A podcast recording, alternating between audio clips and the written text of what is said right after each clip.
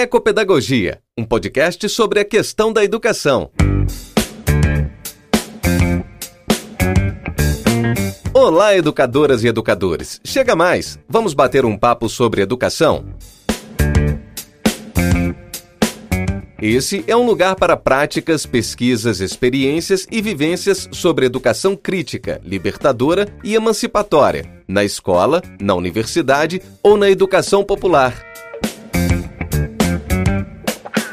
São verdadeiros círculos de diálogo com educadores e pesquisadores de vários lugares do mundo. Bem-vindo ao podcast Ecopedagogia.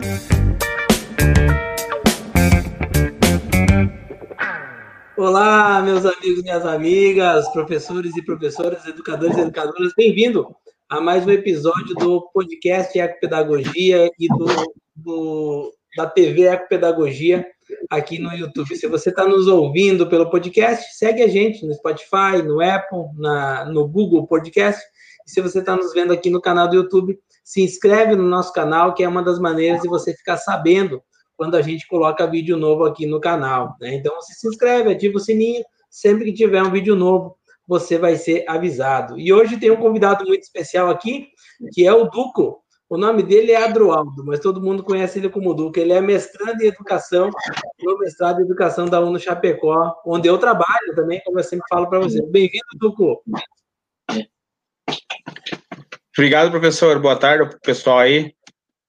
Legal, muito bom. Hoje, como o Duco é indígena caigangue, fiz um convite especial para ele. Nós debatíamos esses dias pelo WhatsApp sobre essa realidade indígena no tempo da pandemia, né, Duco? E aí surgiu a ideia de nós trocar aqui umas palavras, né, trocar umas ideias sobre a realidade indígena nesse tempo da pandemia. E claro, como o nosso canal aqui é um canal de educação, nós falar também sobre a realidade da educação indígena, né? O Duco que é formado na Chapecó, ele já vai contar a história dele, né? Na, na, na, licenciatura intercultural. E, aliás, nós estamos aqui com dois professores de filosofia, né? Porque o Duco também é professor de filosofia. Duco, conta um pouco a tua trajetória para que a gente possa depois entrar também na trajetória indígena Caigangue e conhecer um pouco mais, porque como o nosso vídeo vai ser distribuído para todo o Brasil, muitas pessoas podem não conhecer a, a trajetória indígena Caigangue, não é verdade? Então, professor, como o professor já me apresentou, meu nome é, em português é Adroaldo Antônio Fidelis, meu, e na língua Caingangue é Wang Fu, é Duco Wangfu, sou formado em Ciências Sociais e atualmente eu faço aí mestrado aí, estou com um projeto de mestrado no mestrado em Educação com o tema de pesquisa saberes indígenas.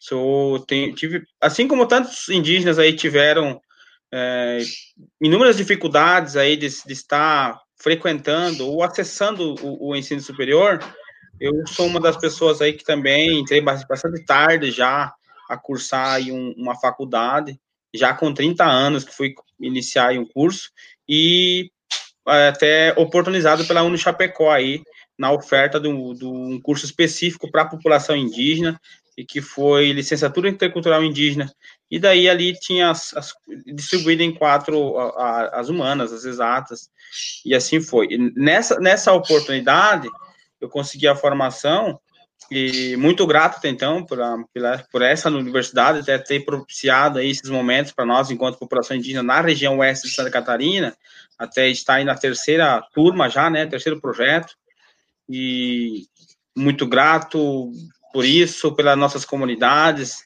que através do, da busca pelo ensino, pelo conhecimento, tem se desenvolvido cada vez mais digo desenvolvido no sentido assim de estar tá acompanhando assim, esse sistema aí do homem branco, que a gente precisa estar tá conciliando com os nossos saberes tradicionais aí, para não deixar também passar esse mundo despercebido aí. Né? Verdade, nós já vamos falar mais disso, né, sobre essa, essa relação, né, da, das culturas, vamos chamar assim, né, dos saberes. Eu acho que a gente vai, já vai falar sobre isso mesmo, né, porque o tema cultura para para o indígena é um tema muito caro, né? E nós precisamos retomar isso aqui. E essa coisa dos saberes diferentes, o saber acadêmico da academia e os saberes populares, os saberes indígenas das comunidades tradicionais, é um tema que nós vamos já logo vamos voltar. Eu queria que você, Duco, fizesse assim um breve panorama para nós do que significa ser caigangue hoje, né, retomando aspectos históricos, para que uma pessoa que está nos assistindo vai dizer assim, tá, mas qual é que é a diferença?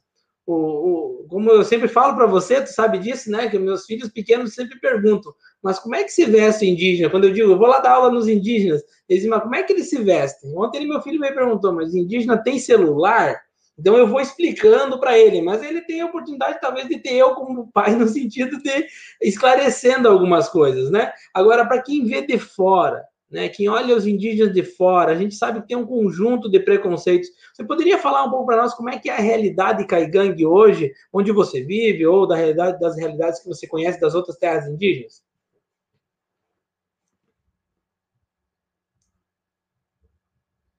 Não estamos te ouvindo. Então, professor, enquanto, assim, enquanto a gente teve esses acessos, a, principalmente ao, ao, último censo de 2010, uhum. que identifica aí aproximadamente 300 mil indígenas a nível de Brasil, aproximadamente isso, e de lá para cá a gente sabe que cresceu muito a população indígena, ou por se auto-identificar é, a partir do empoderamento com o acesso ao ensino, o acesso ao conhecimento, e trazendo para si um pouco mais de de se identificar mesmo, enquanto assim, não, eu sou indígena e tenho orgulho disso.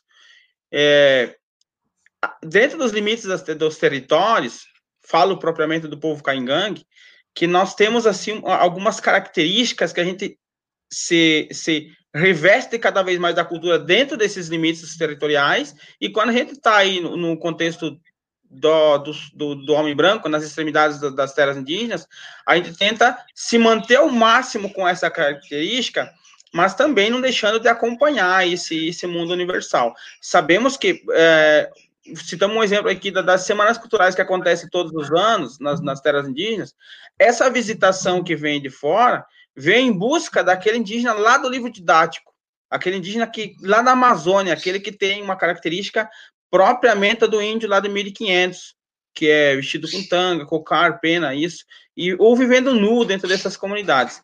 Uhum. Vem com essa visão, até porque são, são, eu digo, são educados a ver nós dessa forma. Mas que na realidade, isso tudo mudou.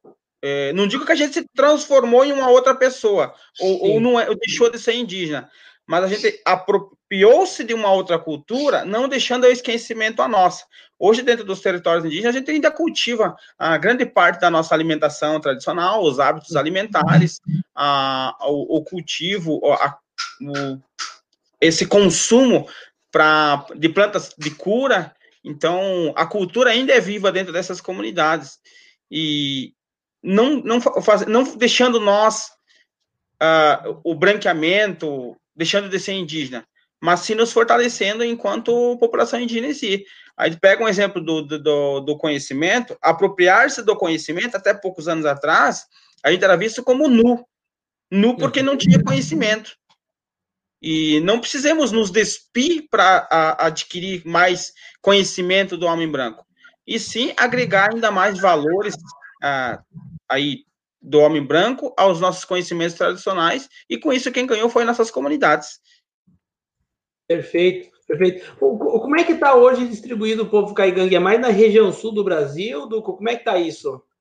Então, territorial, territorialidades indígenas do povo caingangue, ela se estende de São Paulo até o Rio Grande do Sul.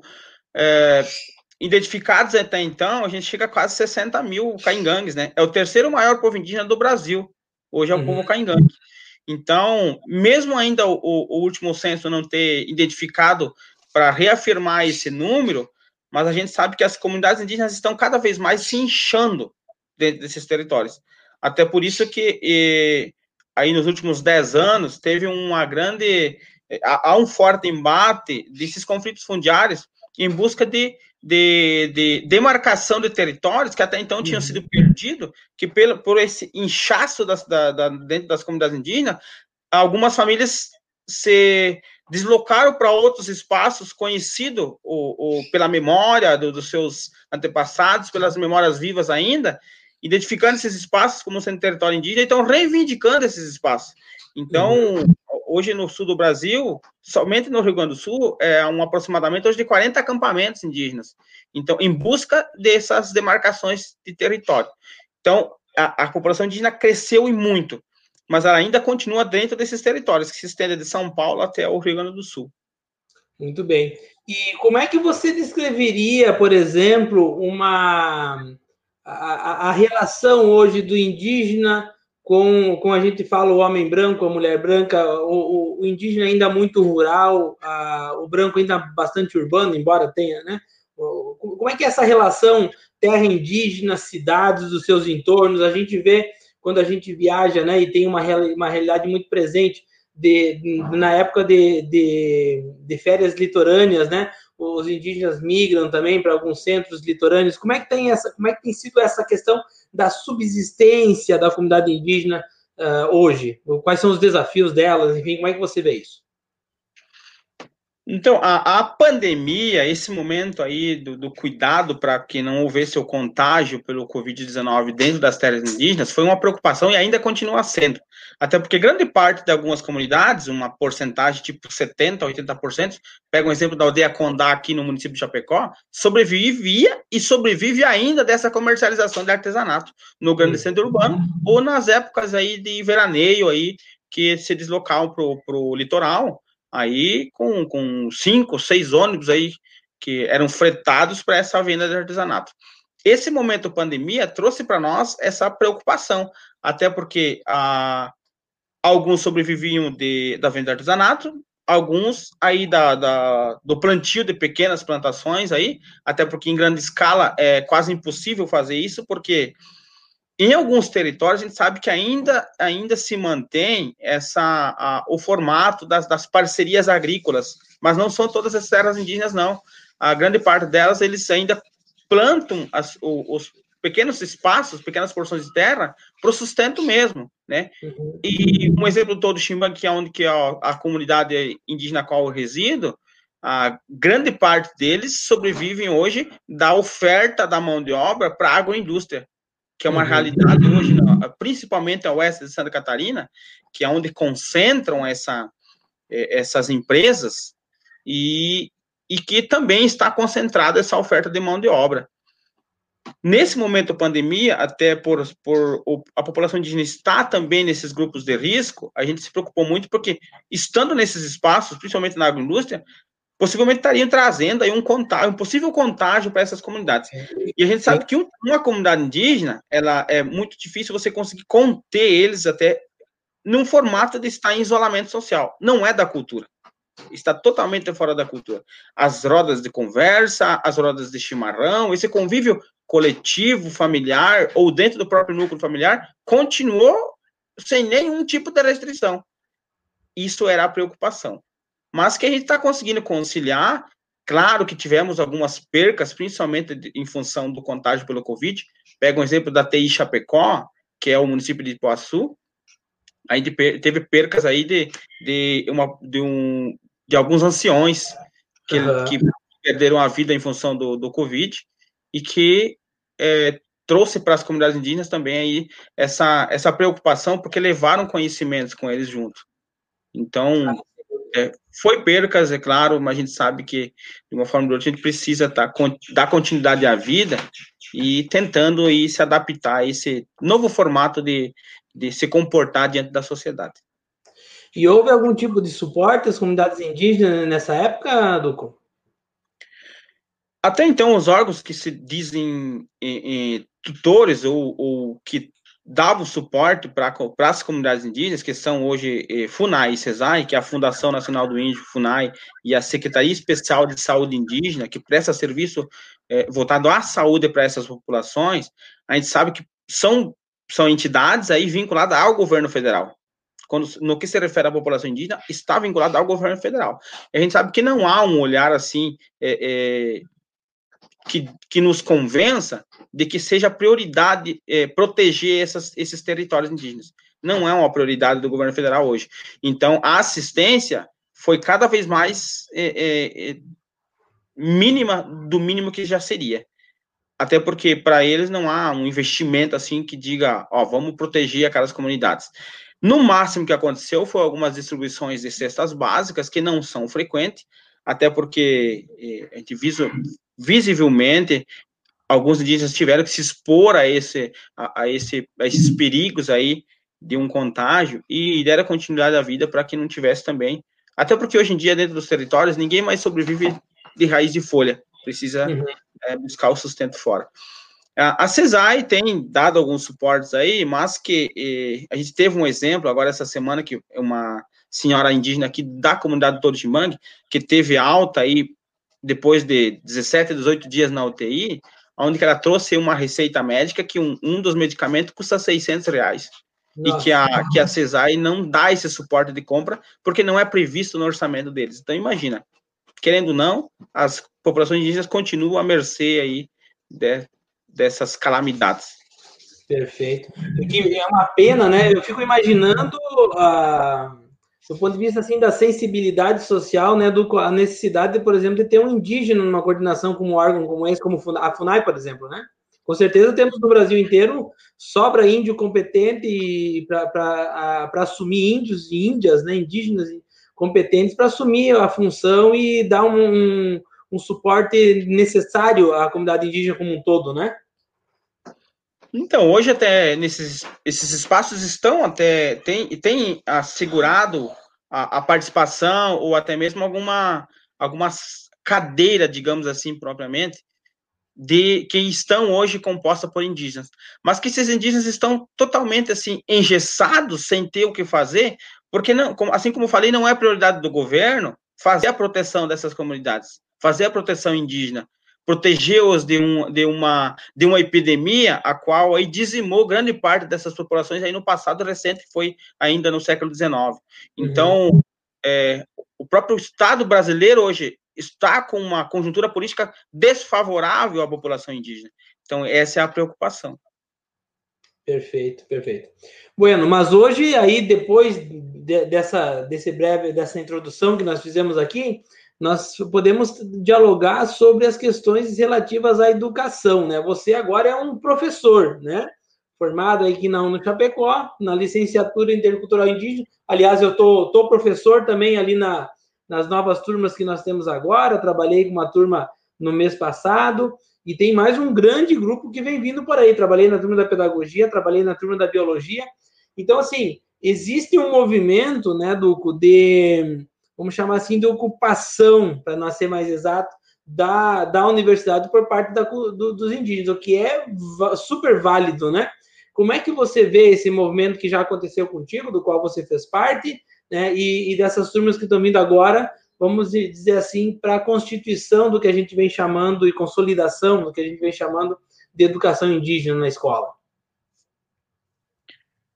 Na área da educação, professor, a gente pode, pode eh, dizer que estamos até contentes, devido. Você pega um exemplo aí da, da LDB de 96, que ela segurava aí no artigo 78 e 79, se não me fala a memória, ele assegurava que no máximo em cinco anos teve, deveria estar já uh, uh, qualificado esse quadro de profissional de professores dentro da, da educação escolar indígena e que fosse eh, assegurado esses professores indígenas.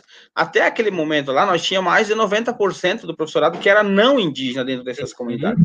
E que hoje, nos dias atuais, devido a esses, esses compromissos assumidos com algumas universidades, e falo da, da Unichapecó, que é uma, uma pioneira nisso, a gente conseguiu hoje é, é, assegurar que hoje temos mais de 85% do professor dentro da escola indígena é indígena. Até mesmo a própria gestão hoje está ah, nas mãos também de nós, enquanto professores indígenas.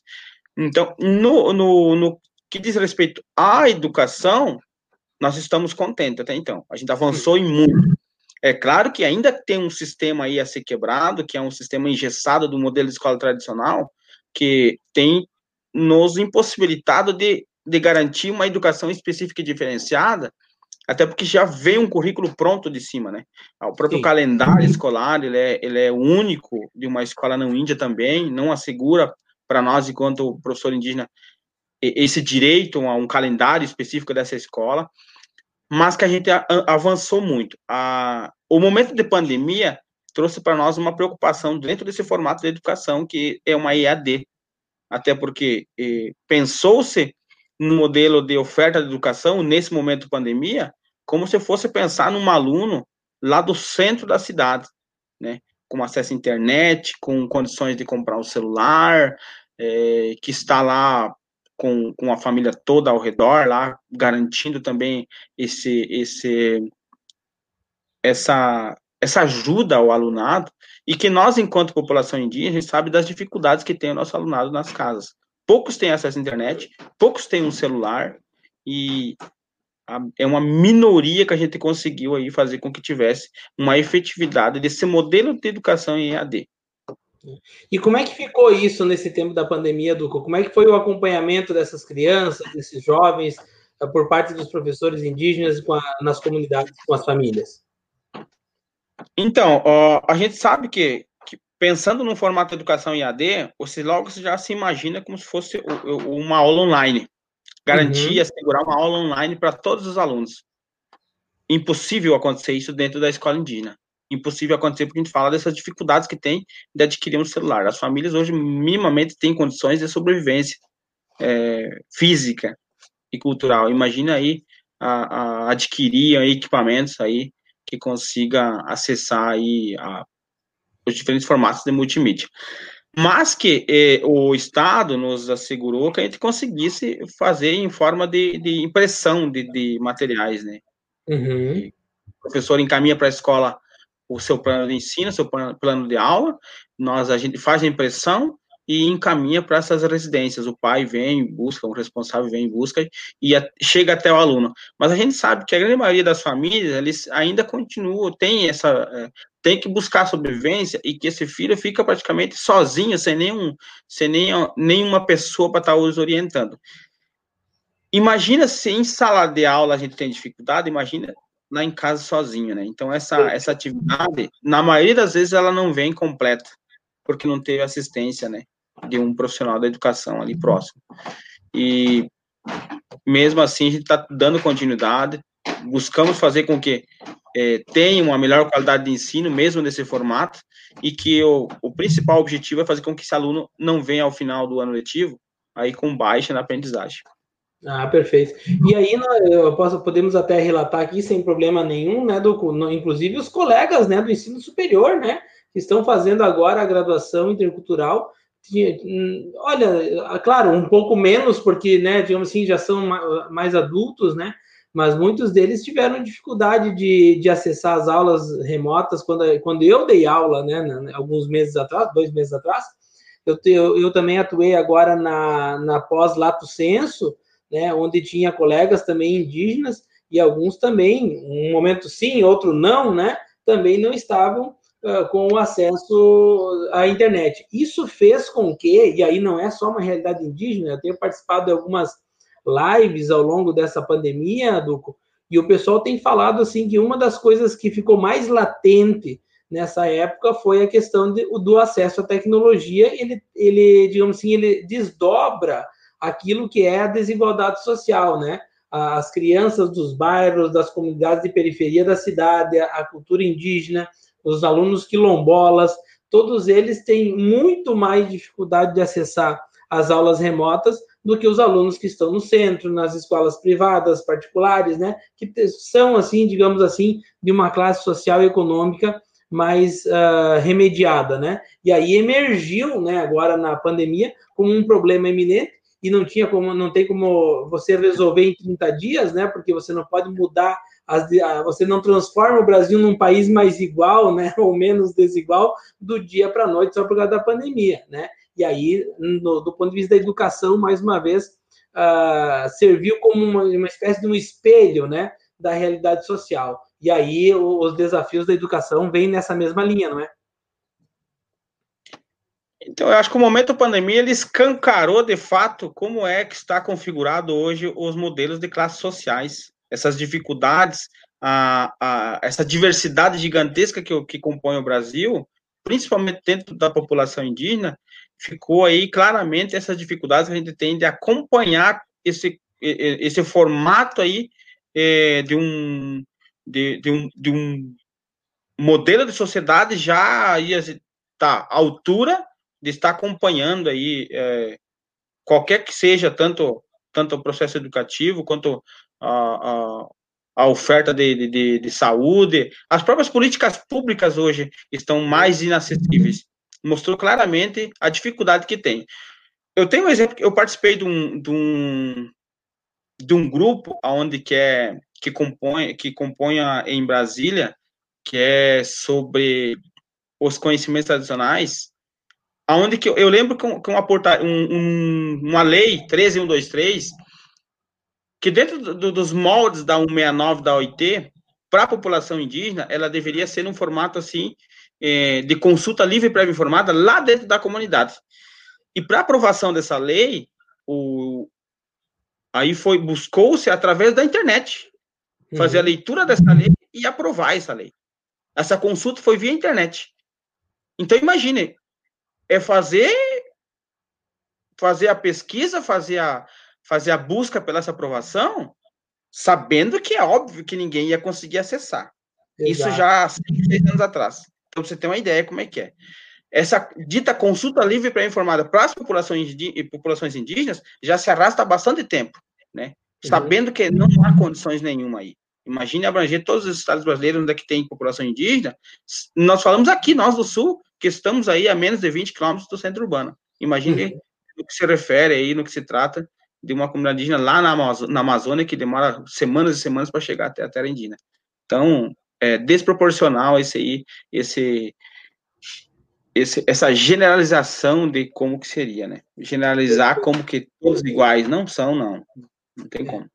É, até porque talvez esse vídeo nosso aqui ajude a externalizar um pouco isso para quem está nos assistindo ou para quem está nos ouvindo, né? Uh, quando a gente fala assim, né, do indígena, parece que está falando de uma pessoa só, né? E no Brasil, tu mesmo relatou antes, mais de 300 mil pessoas que se auto-identificaram, né? Muitos, por falta de empoderamento, se negam, né, essa identidade pra, por, por um conjunto de razões, né? Mas quando a gente fala indígena no Brasil, a gente está falando de uma diversidade cultural muito grande, né? Quase impossível você usar uma palavra para designar tudo isso, né? Então, professor, eu falei lá dos 300 e, pou, 300 e poucos mil uh, que se identificaram como indígenas lá no censo 2010. Nós é. tivemos aí uma prévia de censo aí em 2018 para 2019, que chegamos a quase um milhão. Ela Nossa. cresceu 300% da população. E compondo hoje 305 povos falando 274 línguas. Então, são 305 povos totalmente diferentes entre si. Que não tem como se falar. Dentro do povo caingangue, hoje nós temos cinco dialetos da língua caingangue. Olha. Então, imagine, de um povo. Então, não tem como você generalizar dizendo que os indígenas são todos iguais, porque não são, não. Entre o próprio povo há diferenças. Imagina você falar dos índios do Brasil. Não. Tem que falar identificar quais são, se é Terena, se é Ticuna, se é Guarani Kaiowá, se é Caingangue, se é Xetá, se é Choclen, que são os povos hoje que tem em Santa Catarina, né? são três povos, né? Caingangue, Choclen e, e o Guarani, que são três povos somente no estado. Uhum. Que tem uma diferença gigantesca entre a gente. Então, imagina, não tem como generalizar todos. Muito bem. E a, a, uma coisa que sempre me chamou muita atenção, e talvez as pessoas não conheçam, seria legal você contar para depois nós ir para uma, uma fase mais de cultura, saberes e tudo mais da, da, na educação indígena. Seria legal você contar para as pessoas conhecer de forma resumida, claro, né? Uh, o mito, né? O mito do como é que chama do, dos clãs, né? Para a gente conhecer um pouco mais também, para as pessoas conhecerem um pouco mais.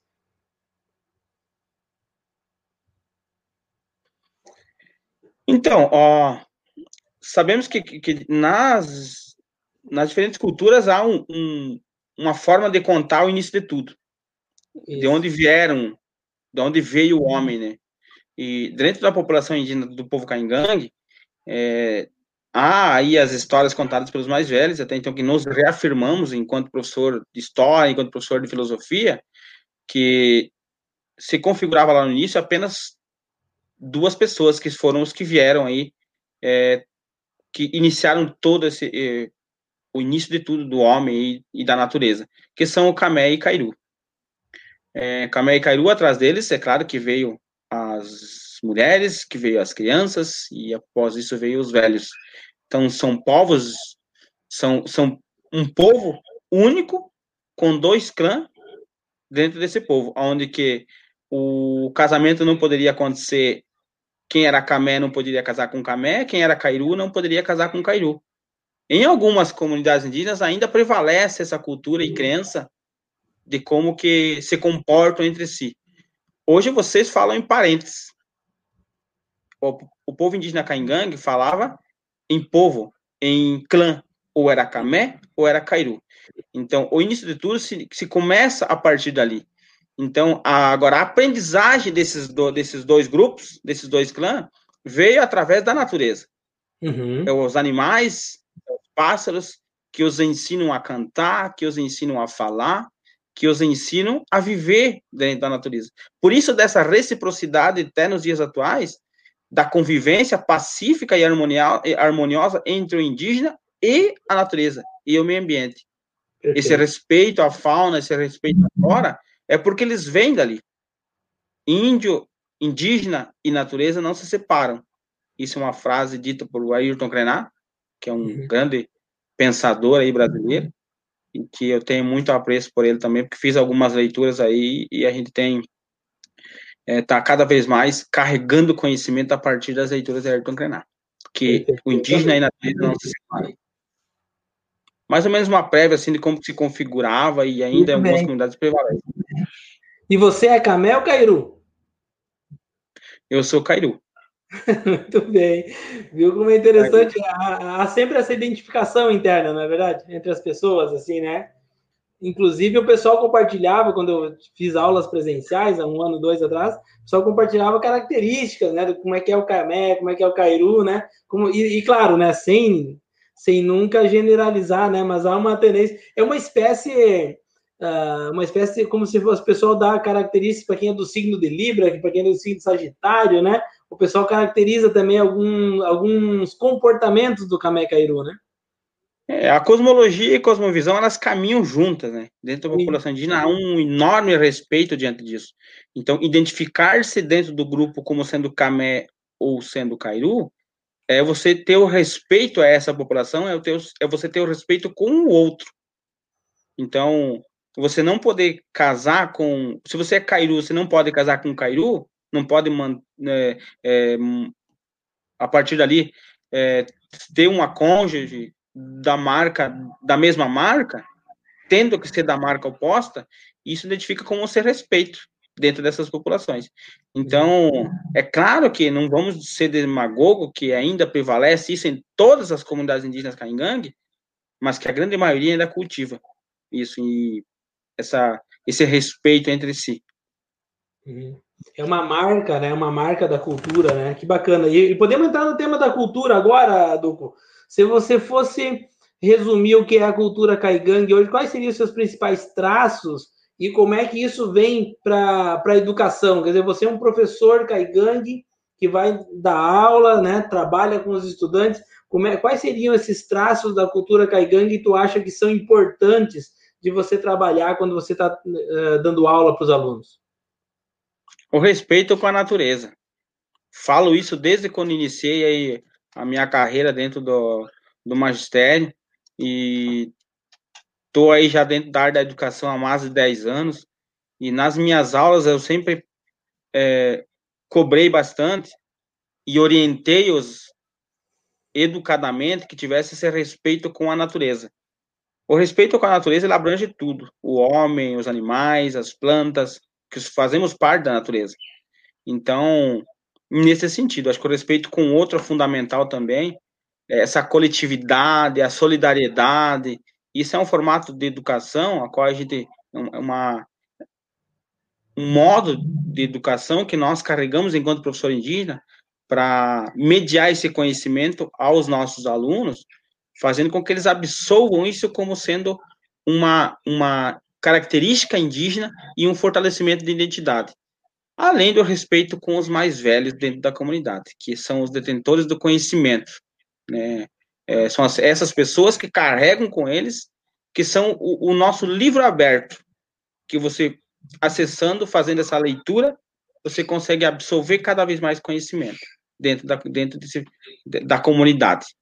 É, o respeito com a natureza em si é, um, é uma marca, assim, nossa enquanto professor indígena.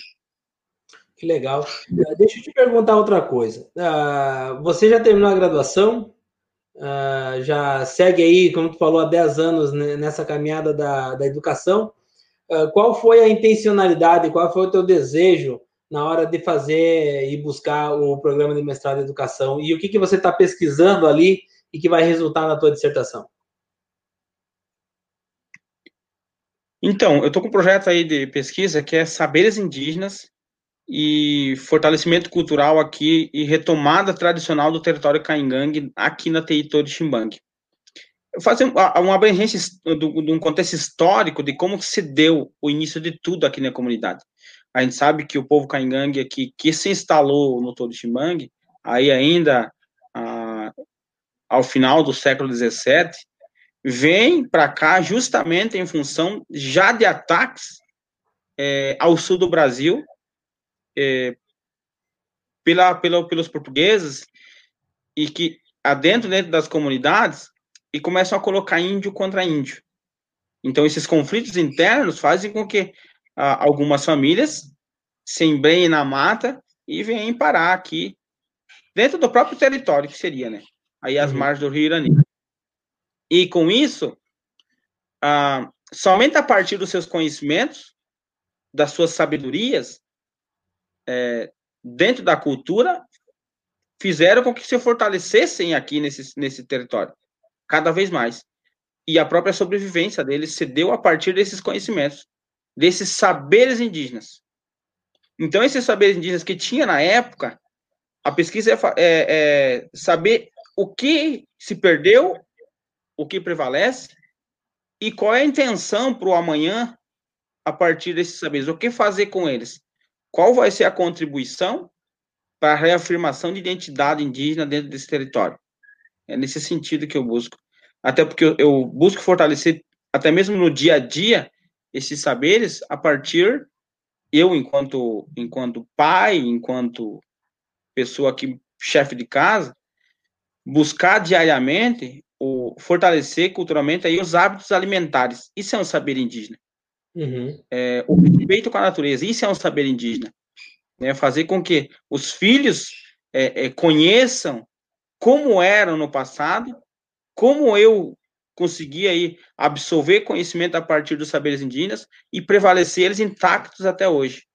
Tentar fazer com que isso permaneça para esse fortalecimento cada vez mais da identidade indígena. Ah, que bacana. E isso dá, pode dar uma contribuição, pensando aqui contigo, ouvindo você e pensando, isso pode dar uma contribuição muito rica para aquilo que você falava antes dos currículos, né? De como que esses saberes indígenas vão sendo incorporados no currículo e vocês não recebam de fora, lá na escola indígena, que é dentro de uma comunidade indígena, um currículo totalmente idêntico a uma escola aqui do centro de Chapecó, por exemplo, não é verdade?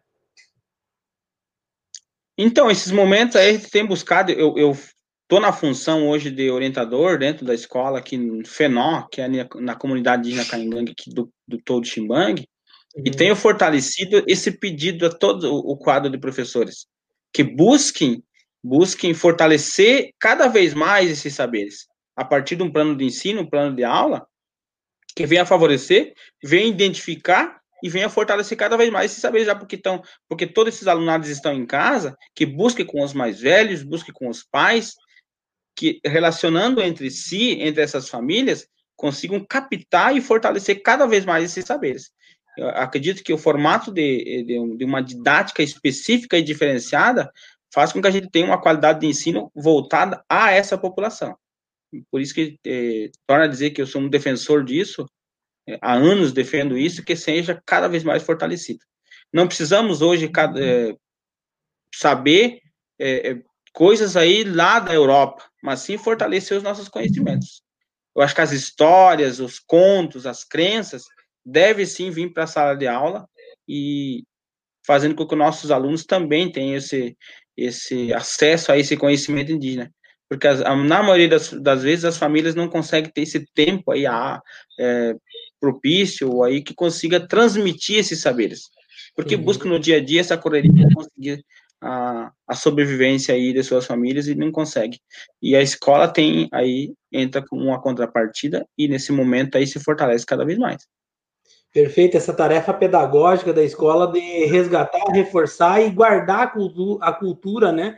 Porque é contado história para criança? Sim, todo dia. Por que não as histórias indígenas da cultura caigangue, né? Se você vai trabalhar essa dimensão dos hábitos alimentares, quantos de nós não teve aula de ciência lá sobre a pirâmide de alimentos, né? Por que, que a gente não dialoga sobre isso e constrói a pirâmide de alimentos da, da cultura caigangue? Quer dizer, você já deve ter feito isso com certeza. Isso vai reafirmando de que os saberes indígenas caigangue, nesse caso específico, são tão válidos como você disse, quanto o saber que vem da Europa, que vem lá da, da capital do estado e assim por diante. E, e, o, e o estudante ele vai fazer uso desse conhecimento para a vida, né, e, e para sua, suas práticas cotidianas, tendo por base a própria cultura e não uma cultura externa, né? Eu acho que é isso que é bacana pensar, né? É nessa intenção, professor, até porque a gente sabe que, que para se proteger dentro dessas comunidades, algum velho, algum detentor do conhecimento deve, deve ter buscado aí dentro da medicina tradicional algum medicamento que daqui a pouco, querendo não, contribuiu e, e muito para não esse não contágio dentro das famílias. Então é fazer com que esses saberes venham sim à tona de forma a contribuir nesse momento crítico aí para a população indígena. Hoje nós é, contamos aí ultimamente que tive acesso são mais são quase 700 pessoas a nível do Brasil que perderam a vida em função do Covid-19 com quase 18 mil já infectados a nível do Brasil. É um uhum. número gigante. É, claro que muito mais lá no norte, em função de, do contágio que se alastrou muito, principalmente na Amazônia, né? Mas a gente teve também aí a região oeste aqui, que também teve bastante percas de vidas aí, que trouxe para as comunidades a tristeza aí, a qual a gente não estava preparado. Perfeito. Me, me, me, faz pensar aqui também que essa conexão da cultura caigangue, do cotidiano, da, dos saberes indígenas para levar para dentro da escola se assemelha muito a uma prática freiriana de educação, né? de valorização do contexto, de diálogo de saberes, de valorização daquilo que é da comunidade, né? Você está utilizando esses referenciais no teu texto também ou não? Então, professor, o, a gente sabe que a, que a, o Freire tem contribuído em muito. Não sei se ele aprendeu com as populações indígenas ou a população indígena está contribuindo também até então com esse formato freiriano até. Porque a gente busca, enquanto professor indígena, fazer com que se fortaleça cada vez mais isso. Sair daqui para lá, não vir de lá para cá, nesse sentido. Então, fortalecer-se enquanto povo, enquanto cultura. Acho que fazer um resgate aí dessa, dessa luta histórica pela, pela, pela, pela demarcação de seus territórios, pela reafirmação de identidade e fazendo com que isso tenha se, se fortaleça cada vez mais e agregue ainda mais valor dentro dessa, dessas populações. Então, é, é uma das, das minhas leituras que eu tenho feito e tem contribuído muito. E para mim até nem é tanto novo, porque a gente já está aí nessa luta perrenha há bastante tempo, mas que as leituras têm sim Estou citando até aí para um formato de educação, até porque a intenção minha é fazer com que esse projeto de pesquisa adentre aí ao, aos estabelecimentos de ensino como de forma a contribuir para uma um, um, olhar diferente da educação? Fazer com que se fortaleça, que se reafirme que se respeite cada vez mais o que nos identifica enquanto povo único e singular. Que maravilha! Eu acho que tu vem, tu, assim como os outros que já passaram pelo mestrado de educação, né, que estão passando agora, já tivemos que eu lembro pelo menos três antes de ti, né? Tá chegando uma colega nova agora também, né? Eu acho que nós vamos construindo aí, né, do, dentro do nosso PPGE um, um histórico de presença permanente da cultura indígena caigangue e fundamental avançar para esses outros espaços, não que a pós-graduação seja o melhor lugar para se estudar e construir conhecimento, mas ela é um espaço privilegiado pelo acompanhamento, né, da, da dissertação por orientador, pela participação tua e dos outros colegas Caigan que já passaram por aqui, que vão passar ainda né, nas aulas, quando, instigando o debate, mostrando, como eu falei, uh, e superando esse preconceito de que o indígena pode menos que o homem branco, a mulher branca, né? no sentido de que o indígena pode tanto quanto ou mais né, produzir conhecimento científico, talvez não num modelo tão formatado quanto a gente imagina, né, do, do ponto de vista positivista, mas com, com seriedade e com rigor científico. Né? Então, primeiro, te, te parabenizo também por esse, a, a, você e aos demais colegas que já passaram, os que vão passar, por essa, por ocupar esse espaço mesmo. Acho que o espaço é, é da cultura indígena é em qualquer lugar, é onde ele quiser, né? E não existe uma restrição. E aí, quando você ocupa um espaço como esse, uma vaga como essa dentro do mestrado de educação, você faz também esse movimento de resistência que eu acho muito importante. Duco, para nós terminar aqui, eu vou te fazer uma pergunta que eu estou fazendo para todo mundo que está vindo aqui, Uh, e também quero te convidar para quando você terminar o teu trabalho, você também fazer, voltar aqui para a gente compartilhar um pouco da tua dissertação aqui também em mais detalhes, os resultados finais, né? Mas eu estou perguntando o seguinte para todo mundo que está passando por aqui. Se você não estivesse mais por aqui, tomara que demore para isso acontecer, que legado você gostaria de deixar para a cultura caigangue quando as pessoas pensarem no Duco o que, que elas vão dizer do Duco como legado de alguém que se comprometeu com a cultura? Como é que você está pensando isso para a tua vida aí?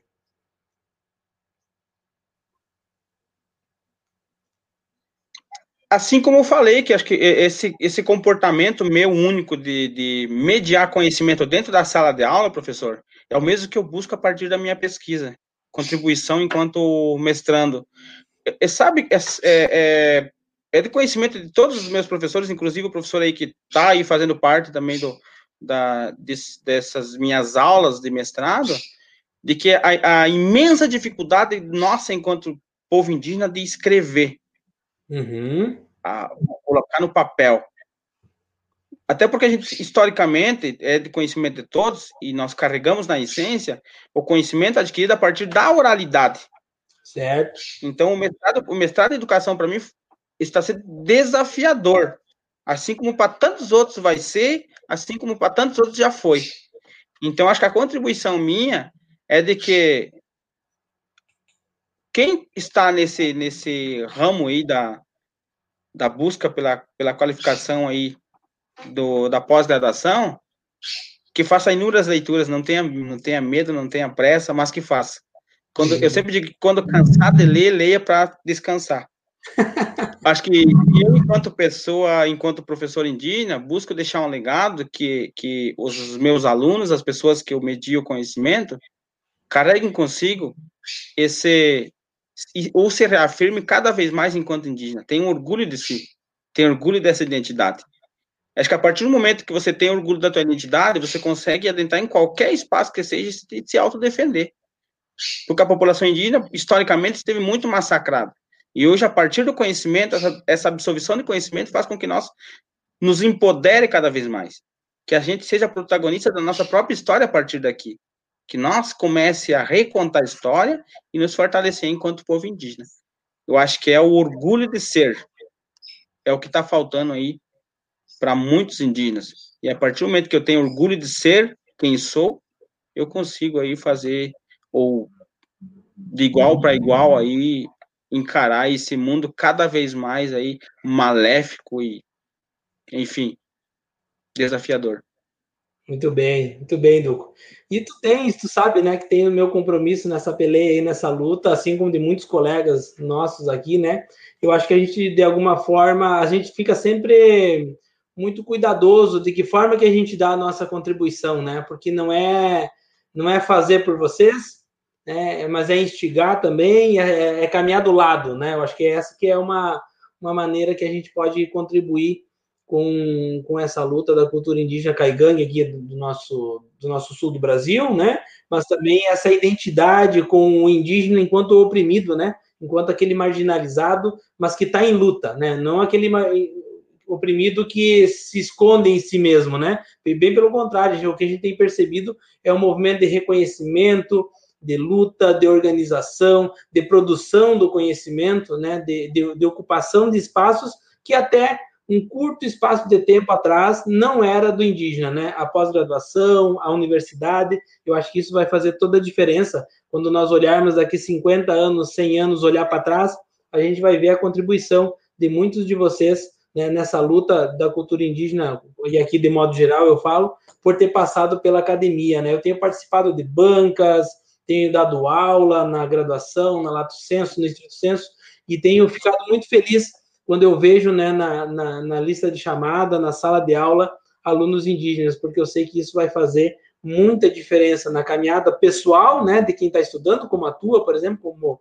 futuro mestre em educação, e de cada um dos colegas aí que estão se desafiando também nesse, nesse projeto. Né? Então, quero te agradecer, Duco, a oportunidade da entrevista aqui, colocar esse espaço da TV Ecopedagogia, do podcast Ecopedagogia, à disposição da, da cultura indígena, do povo indígena, seja caigangue, seja qual for, e as pessoas que estão nos assistindo, nos vendo, nos ouvindo, também se quiserem se desafiar, entrar em contato com a gente, sempre na descrição do vídeo e do podcast, tem o meu e-mail, e a gente pode, a partir dali, estabelecer outras entrevistas e outros contatos com outros povos indígenas que presencialmente a gente não consegue, mas com certeza a distância a gente vai dar conta. Obrigado, Duco, mais uma vez pela tua participação aqui com a gente. Valeu mesmo. Mas obrigado, acho que eu, professor, até eu agradeço pelo espaço, por esse momento aí, e acho que deixo aqui uma mensagem que, a partir das minhas leituras que eu fiz, até oportunizado pelo próprio professor aí, de para o amanhã, que a sociedade em si se pergunte, se faça a pergunta de o que tem feito para evitar a queda do céu, assim como o Davi Copenau nos instiga a leitura dele. É de o que tem feito para adiar o fim do mundo, assim como temos está aí nas leituras da Erdo Krenak. Eu acho que se perguntar, o pós-pandemia traz para a gente essas reflexões e que a gente espera que essa sociedade aí tenha um pouco mais de percepção com o mundo que em vez daí do, do agora aí, que pensa em si, que pensa e não pensa no outro. É. Aliás, vamos deixar, vou deixar. Obrigado, professor. Obrigado mesmo. Obrigado você. Vou deixar aqui na descrição do vídeo e do podcast essas duas indicações de leitura que você faz que são muito boas. O Copenhague, né, da queda do céu e uh, para adiar o fim do mundo do, do Krenak. São duas leituras assim que se a pessoa fizer a leitura desses dois livros, ela já entende muito melhor o que, que significa uma reflexão a partir de uma visão de mundo, né, uma visão de sociedade muito mais sustentável que é feita por esses dois grandes líderes indígenas brasileiros. Né? Obrigado mesmo por lembrar disso. Eu vou deixar aqui na descrição para as pessoas lerem. E se você que nos acompanhou até agora, né, ainda não se inscreveu no nosso canal, vai aqui embaixo, se inscreve, ativa o sininho no YouTube, porque aí você vai conseguir saber de todas as informações novas que nós vamos trazendo aqui. E se você está nos ouvindo no podcast, obrigado por ter nos acompanhado até agora e a gente se vê no próximo episódio. Um grande abraço, tchau, tchau.